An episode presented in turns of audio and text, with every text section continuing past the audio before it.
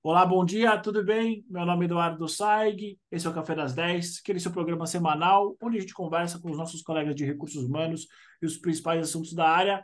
No café dessa semana, eu vou conversar com uma convidada que é mais do que especial, Mariana Pereira. Além de ser uma excelente profissional, é minha grande amiga, e vamos falar sobre burnout. Mas antes, eu quero convidar também você a assistir aos videozinhos que vão aparecer aqui sobre esse mesmo tema que eu gravei com a Débora Micelli. Eu acho que são vídeos que vão complementar o que eu e a Mari vamos conversar hoje.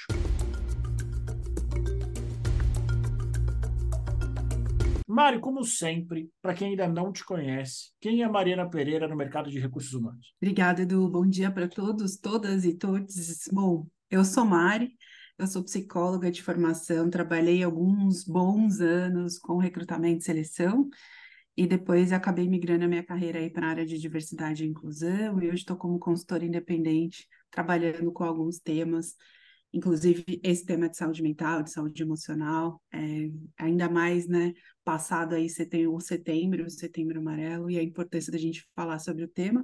Então, essa sou eu, sou uma profissional de RH diferente, vamos dizer assim, né?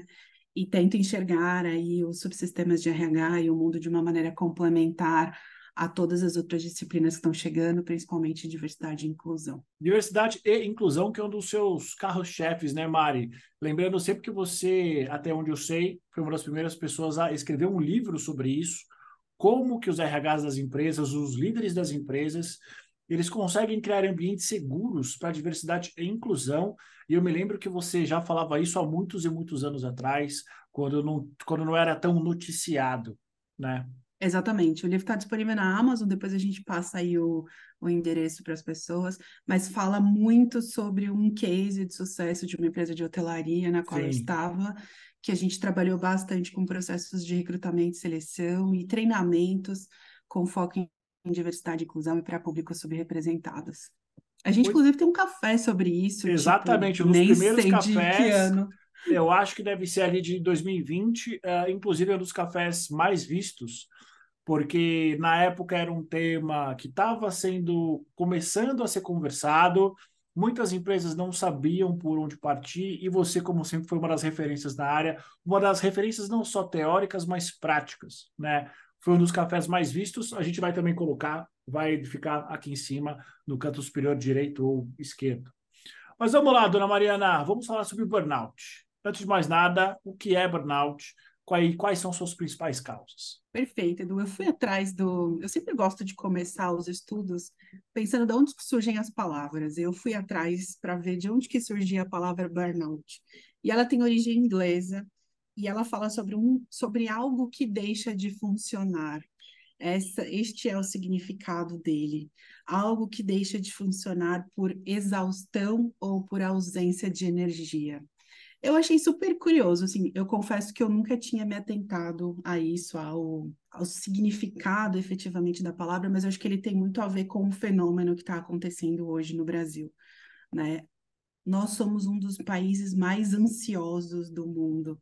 A gente tem uma taxa de 9% hoje de pessoas já de, de, da população e de maneira geral diagnosticada com algum tipo de ansiedade, depressão ou algum tipo de impacto na saúde mental. No ano passado, a cada um dia, 44 pessoas se suicidaram a cada dia. Esse é um número astronômico.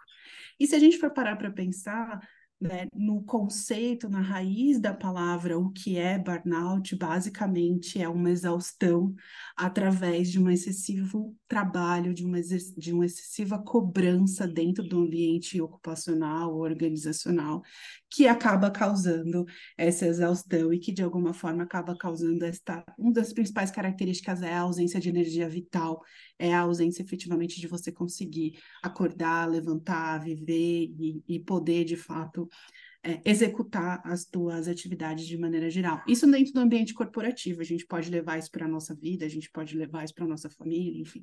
Mas eu acho que aqui a gente tem que falar efetivamente desse impacto desta doença, deste sintoma, é, efetivamente, dentro do contexto organizacional. É, e uma coisa que eu queria complementar, não sei se ainda é, mas acho que até em 2019 a cidade de São Paulo era uma das principais cidades onde as pessoas tinham uh, questões de doenças mentais, de, de, distúrbios mentais. São Paulo era uma das cinco primeiras cidades, uh, justamente por toda essa pressão, trânsito. Uh, então, se o Brasil a gente já tem esse dado, talvez as coisas sejam um pouquinho mais complicadas em São Paulo por conta de toda a dinâmica da cidade. Exato. E tudo exponenciado pela pandemia, tudo exponenciado Exato. por toda a pressão que a sociedade sofreu, por todas essas mudanças. Bom, a nossa geração viveu uma pandemia, uma guerra, o que nos falta mais viver, né? Então, acho que tudo isso é exponenciado muito pela, porque a gente está vivendo, pela sociedade que a gente está vivendo. Então, São Paulo, com certeza. E agora o retorno para os escritórios, tem toda uma questão relacionada a se isso vai piorar ou não os sintomas de saúde mental. Algumas empresas testando os dias, né, as quatro semanas de trabalho, os quatro dias de semana de trabalho. Enfim, acho que isso ainda é tudo muito incipiente, mas com certeza as grandes capitais, vamos dizer, exceto o Rio de Janeiro, me perdoem aí os hum. cariocas, mas é difícil, né? Você larga a caneta cinco horas, atravessa a rua, tem ali uma praia, enfim, aqui a nossa praia é shopping. Exato. na grande maioria das vezes que você já fica super estressado para achar um lugar para estacionar o carro. Então, acho que também tem essa questão importante aí das grandes capitais. Mari, é, e para quem está com dúvida sobre os principais sinais e sintomas do burnout, quais são talvez os mais conhecidos? Tem muita gente que acha que está com fadiga, que acha que está cansado, mas na verdade pode ser um burnout. Muita gente acha que talvez pode até ser uma depressãozinha, uma tristeza profunda, e na verdade é burnout. O que, que você pesquisou sobre isso? Então, quais são os principais uh, sintomas e, e, e, sinais que uma pessoa está desenvolvendo burnout? Acho que o primeiro é o estresse. O estresse é o principal, né? Você estar submetido a estresse dentro do ambiente organizacional, um dos principais sintomas. A exaustão, é, né? O, o, o Cortella que fala isso muito bem, né? Ele fala uma coisa é eu estar num estado melancólico, uma coisa é eu estar triste uma vez ou outra vez. Uma outra coisa é isso ser uma coisa muito presente e que me impossibilita de manifestar qualquer tipo de energia de resolução. Então, aquelas pessoas que postergam muitas coisas, aquelas pessoas que deixam tudo para a última hora, que estão ali. E não porque eu sei que tem gente que vive nessa rotina e que gosta dessa adrenalina, não é esse tipo de pessoa. A gente está falando daquela pessoa que não tem energia mesmo. E um dos principais pontos que tem aparecido, principalmente depois da pandemia, é a despersonalização. É a minha incapacidade perante os meus desafios de executá-los, porque eu acho que eu não sou capaz. A pressão, o contexto, ele é tão grande que ele causa em mim uma despersonalização daquilo que eu sou, a ponto de eu me questionar: será que eu sou boa mesmo o suficiente? Será que eu realmente consigo fazer isso? E pessoas que estão passando por este processo já estão num processo muito mais avançado e tendem a ter muito mais exaustão emocional e tendem a ter muito mais esse esse mal-estar, né? Aquela coisa do tipo a, o, o dilema da segunda-feira, do domingo à noite, né? Sim. né? Do fantástico. É, esse também é um dos sintomas, mas a gente tem que se preocupar muito mais com aquela pessoa que tem uma incapacidade de realizar sua tarefa. E não porque ela não consegue, mas porque ela não se acha capaz. E isso é muito forte. Porque você imagina uma pessoa que tem ali anos de experiência, que tem ali uma vivência acadêmica, teórica, prática a respeito daquilo que está fazendo e executando, e se vê impossibilitada de fazer uma tarefa simples, se vê incapaz de fazer uma tarefa muito simples ou até uma tarefa complexa, porque não acredita mais em si mesmo, se despersonaliza perante o trabalho. E isso é um dos sintomas mais críticos e mais graves aí quando a gente olha para o burnout, que ainda não é uma doença reconhecida pela Organização Mundial de Saúde. Lembrando que muitos psicólogos, muitos psiquiatras hoje já emitem laudos com o possível CDF de burnout, mas o burnout ainda não é reconhecido como uma doença ocupacional. Será em breve, mas ainda não é, ainda tem muito estudo e muita teoria ainda para se falar a respeito do tema dentro disso que você está falando, Mari, talvez possa até é, potencializar a famosa síndrome da impostora, né? No caso das mulheres, né? Sim, no caso das mulheres ainda tem todo esse acréscimo, né? Toda a carga do, da, da questão de gênero, toda a carga de você ser em alguns ambientes organizacionais desacreditado, é, você ter que se masculinizar em muitos momentos para você conseguir aí atingir alguns resultados. Quanto mais você sobe dentro dos níveis hierárquicos, isso ainda é uma realidade. É, então, muitas vezes, é, não achei nenhuma estatística de alguma fonte confiável para te dizer assim, o impacto no burnout é muito maior em mulher do que em homem. Ainda não existe muitos estudos concretos e assertivos com relação a isso. Mas, com certeza, as questões de grupos sobre-representados, de você ser hoje uma pessoa preta no Brasil, de você ser uma pessoa LGBT, ou de você ser uma mulher, tem ali questões muito mais delicadas envolvidas no processo. E a síndrome impostora é uma dessas, né? Mas essa síndrome da impostora, ela vem muito mais no sentido de eu não me sentir capaz por eu ser efetivamente mulher. Entendi pelo meu papel de gênero. A questão do burnout é independente de gênero. A gente está falando aí de um. É aquela, aquela sensação, não sei se você já teve, ou alguém provavelmente já te falou que ficou olhando 40 minutos por um e-mail. E não sabia responder. Entender por onde começava. Isso é um dos sintomas, e esse é um dos sintomas muito clássicos de um burnout, de um processo de burnout acelerado, é, e que implica efetivamente num desligamento do cérebro. Vai chegar uma hora que o nosso cérebro é igual um computador, vai chegar uma hora que ele desliga, e aí efetivamente é que vem o surto, é que vem aquele processo que as pessoas dizem eu estou em burnout. Quando as pessoas usam essa, essa expressão, é porque elas já passaram por esse processo de desligamento do cérebro. Chega uma hora que o cérebro está tão né, a geração, vamos dizer assim, a geração dopamina, ele está tão com tanta dopamina, os níveis de ansiedade de cortisol estão tão grandes e o nosso corpo é muito sábio, ele desliga para ele não explodir. Basicamente é isso. Nossa, entendi. Mari, e sobre o burnout parental? O que, que você tem para falar para gente? Esse ano, estudando um pouco, né, sobre, sobre... Bom, eu comecei o estudo lá, hoje eu tenho uma formação sobre psicologia positiva e comecei a estudar psicologia positiva e comecei a estudar felicidade no trabalho através do Instituto Feliciência com a Carla, que é uma especialista no assunto. Mas lá ainda se falava muito de uma maneira positiva com relação à saúde mental. Isso eu estou falando em 2021, 2020, final de 20, começo de 21, porque ainda a questão da pandemia ainda era muito incipiente.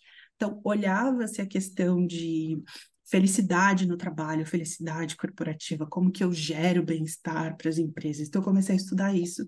Cheguei efetivamente na, nas questões de burnout, até pela minha formação em saúde, e esse ano me deparei com uma pesquisa da Universidade de Ohio, e é uma pesquisa super interessante que fala sobre o impacto do burnout nas figuras parentais. E aí acho que isso é a grande novidade que eu trago e a grande novidade que incrementa um pouco daquilo que a Débora provavelmente trouxe.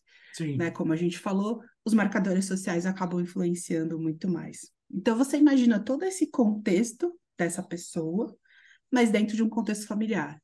Então a exaustão emocional ela também vem, a exaustão física ela também vem, ou seja, eu não tenho ali na minha relação com meu filho ou minha filha eu me despersonalizo também, ou seja, eu entendo e creio efetivamente aquela coisa daquelas crenças que a gente tem no cérebro e que a gente constrói ao longo do tempo, de que eu não sou capaz de dar o mínimo necessário para aquela criança, né? Então, o mínimo de sobrevivência, vamos dizer assim. Acrescento a isso a uma dificuldade de processo de, de eu me socializar, a minha rede de apoio que eu crio dentro do meu processo Lá, se eu sou uma pessoa grávida ou tentante, lá no meu processo até o nascimento da criança já não me serve mais quando a criança nasce. E aí eu me vejo num ciclo na qual eu não consigo me ver como alguém que pode nutrir e prover vida efetivamente para aquela pessoa.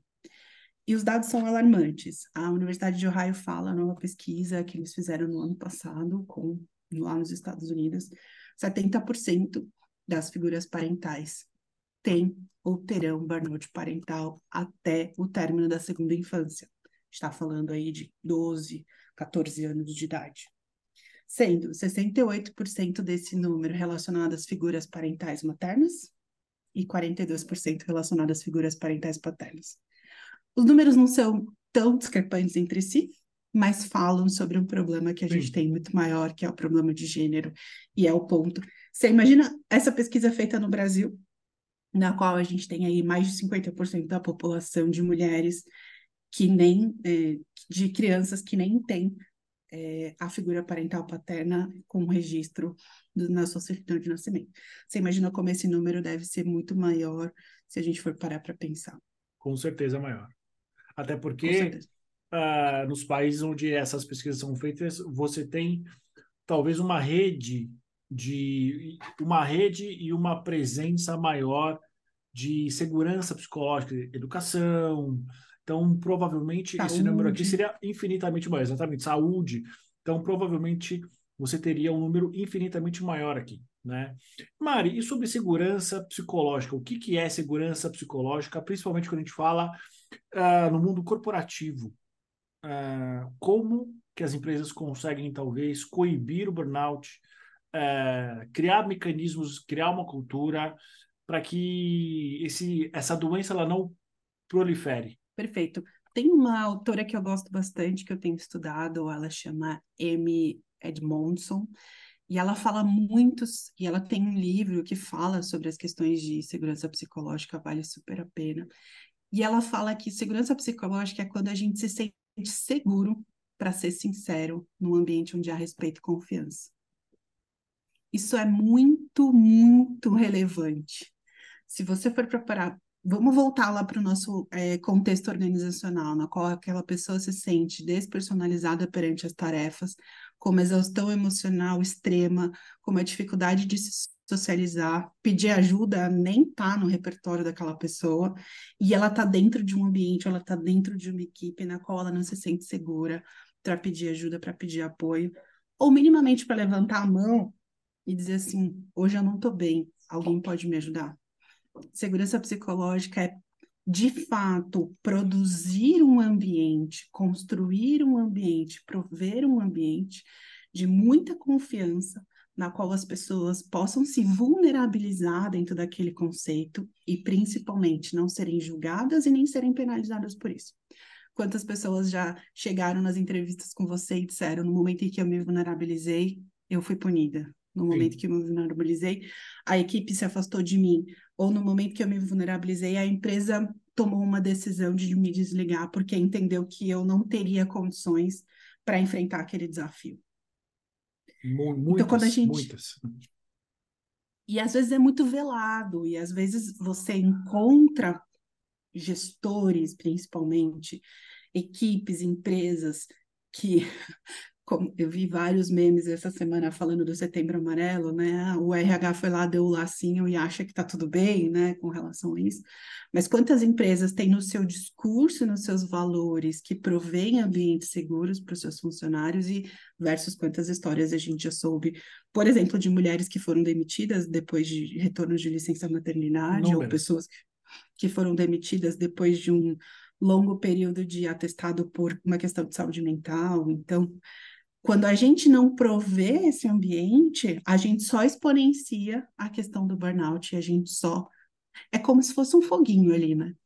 Sim. E que exponencia e que cada vez mais causa e, e que dá mais desconforto para aquela pessoa, para que a pessoa chegue naquele nível do desliguei meu cérebro.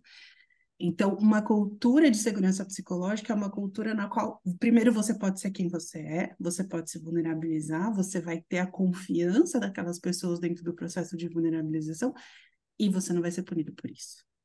E você vai ter ali a, a continuidade da tua carreira dentro da tua estrutura. E quando a gente vai olhar isso num viés de figuras parentais, isso é pior, né? Quantas pessoas com filhos já chegaram para você e falaram: ah, eu tive que mentir que eu tinha uma reunião ou que eu tinha alguma coisa importante para fazer porque eu tinha que levar meu médico, meu filho para tomar um, a vacina. Ou eu tive que levar para tomar um é, ir no médico ou qualquer coisa de mãe, né? Qualquer coisa de mãe e de qualquer coisa de pai, sim e para vocês refletirem quantas mulheres fazem isso no ambiente organizacional e quantos homens fazem isso dentro de uma sala de reunião, levantar uma mão e dizem, olha, eu vou ter que deixar meu celular ligado porque meu filho está com febre na escola e aí possivelmente eu vou ter que ir lá buscá-lo. Então ainda tem a questão do gênero e todos esses marcadores sociais que exponenciam tudo isso. Mari, pergunta de ouro. Uh, dentro daquilo que você tem vivido nas suas consultorias, O burnout tem cura? Vou dizer da minha crença. Não, ele vai deixar sempre uma marca em você. É, é, é algo que você sempre vai ter. É algo que vai estar sempre presente na sua vida, mas é algo que você aprende a lidar. E você aprende a lidar com mecanismos muito simples. O primeiro é mecanismos medicamentosos, que muitas pessoas têm muitas dificuldades de, às vezes, de enfrentar esse problema de frente, procurar um especialista e tomar a medicação porque acha que vai se viciar. Gente, procurem, a medicina evoluiu tanto e a medicina está aí para ajudar a gente nesse processo. Terapia, terapia, terapia, terapia. Bom, eu, como uma boa psicóloga, faço terapia há anos e eu acho que todo mundo deveria fazer, independente das suas crenças, se quer fazer uma psicanálise, se quer fazer um Lacan, se quer fazer uma terapia comportamental, se quer fazer qualquer coisa que seja, dentro de um processo de que você vai ter uma pessoa ali para trocar e para te ajudar a evoluir sobre aquilo que você está vivendo. E sinais. O burnout ele é muito claro, ele tem sinais muito claros. Então, você pode ter uma recaída a qualquer momento.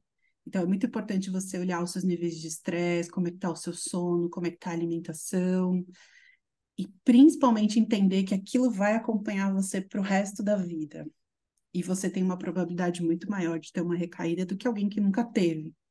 Né? É aquele limiar da psicologia de que se você é uma pessoa saudável, você é bem menos propenso a ter alguma coisa do que alguém já teve. Isso é a lógica da coisa vai estar sempre com você. É uma marca. Vai te deixar mais forte? Possivelmente. É difícil? Não é tão fácil de você elaborar tudo aquilo que você passa, porque geralmente ele vem associado a alguma perda. Sim. Ou a perda do relacionamento, ou a perda do vínculo afetivo, ou a perda do trabalho. De recurso, algum tipo de recurso que você tinha. Recurso financeiro ou não. Exato. Ou tudo isso junto porque quando você se despersonaliza como pessoa, você não acha que você vai chegar na sua casa e você vai estar na mesma relação com o seu parceiro, ou com o seu filho, ou com o seu empreendimento, sei lá, se tem uma loja, alguma coisa. Então, assim, não dá para dissociar, né? Tem uma série na Netflix que eu adoro, que se chama Ruptura. Não sei se você já assistiu. Mas é isso, assim, não dá para você apertar um botão do elevador e esquecer sua vida pessoal e só viver Sim. a sua vida profissional, e no final da, do dia, ao contrário né? O seu, o seu cérebro, sua vida é única. Então tá ali. Mari, para a gente terminar, em linhas gerais, o que, que um RH que deseja criar um, um ambiente, uma cultura de segurança psicológica, entendendo que cultura não é um evento que tem começo, meio e fim. A partir do momento que se decide ter uma, precisa ser de longo prazo. Longo prazo, cinco anos para frente, talvez.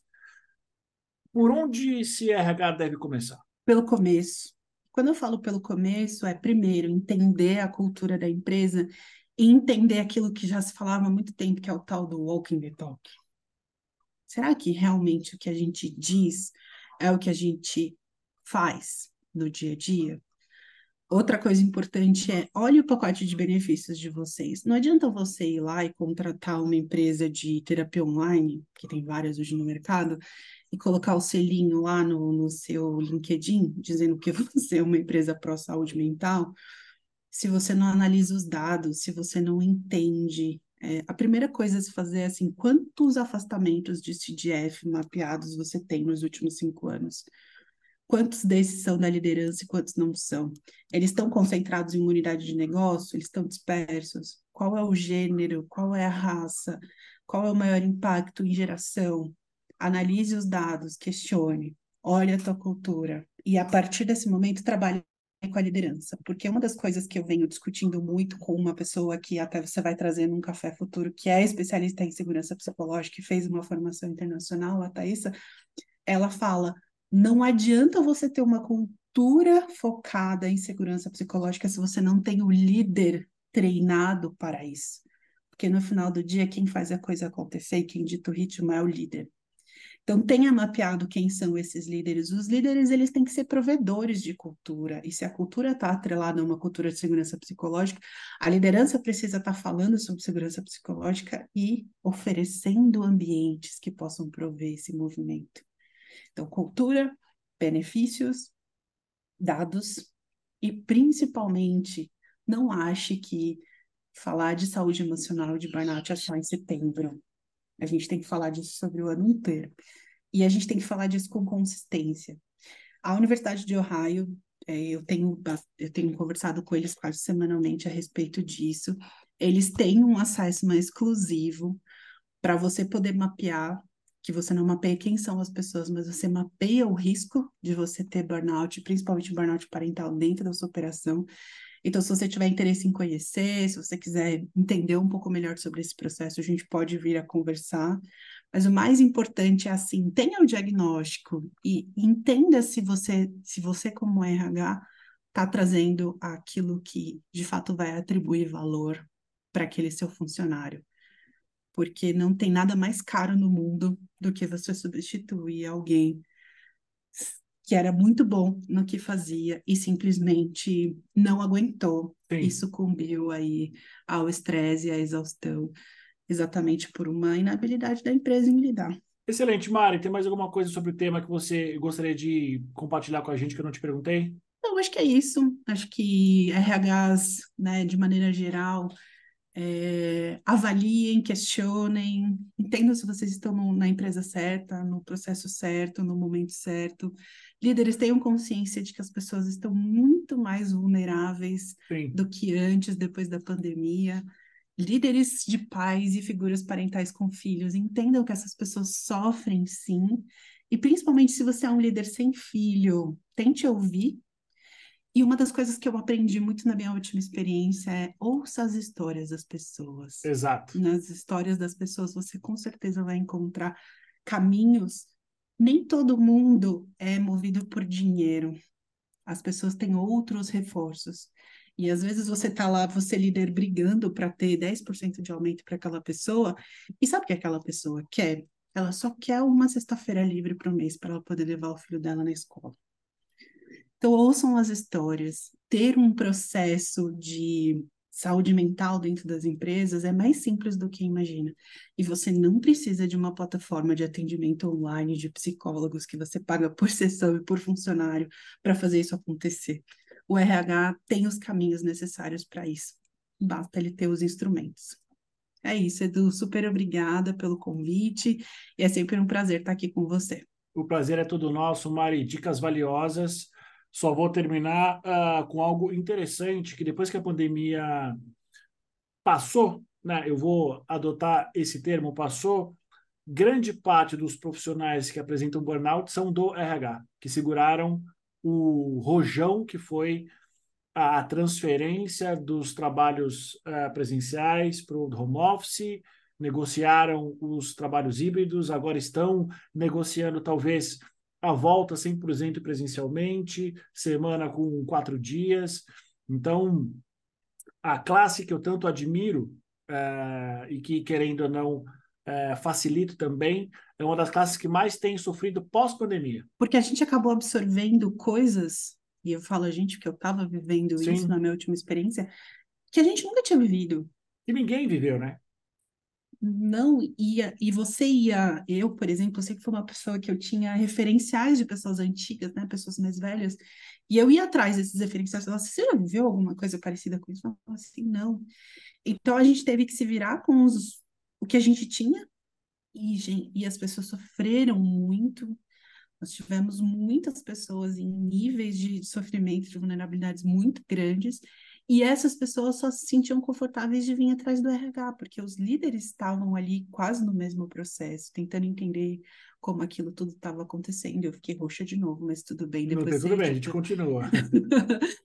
mas eu acho que a gente. É, e tem uma pesquisa, acho que é da Tri, Tridiversidade, se eu não me engano, que fez Sim. uma pesquisa. Eu não tenho os dados aqui, a gente depois pode colocar o link falando sobre é, o impacto de burnout, de depressão e ansiedade na população de RH é altíssimo. Sim, é altíssimo. Porque essas pessoas não tinham repertório e a gente ainda não tem para muitos dos desafios que estão por surgir no pós-pandemia e no, no momento em que a gente está vivendo da economia. Então, só posso dizer que a gente precisa cuidar mais do que nunca da nossa saúde, porque só, a gente só pode cuidar do outro quando a gente cuida de nós mesmos. Exatamente. Mari, mesmo você estando roxa, você vai ser sempre bem-vindo aqui. Muito obrigado por essa conversa, obrigado por todo o suporte que você tem dado, sempre trazendo temas relevantes, principalmente trazendo uh, assuntos que vão da estratégia conceitual, partindo para a prática e vice-versa. Eu acho que isso é super importante. A casa aqui é sua. Obrigado mais uma vez. Obrigada, Edu. Um abraço. Um abraço. Para você que está vendo a gente, está ouvindo, Mariana Ainda Roxa, muito obrigado pela audiência e até semana que vem.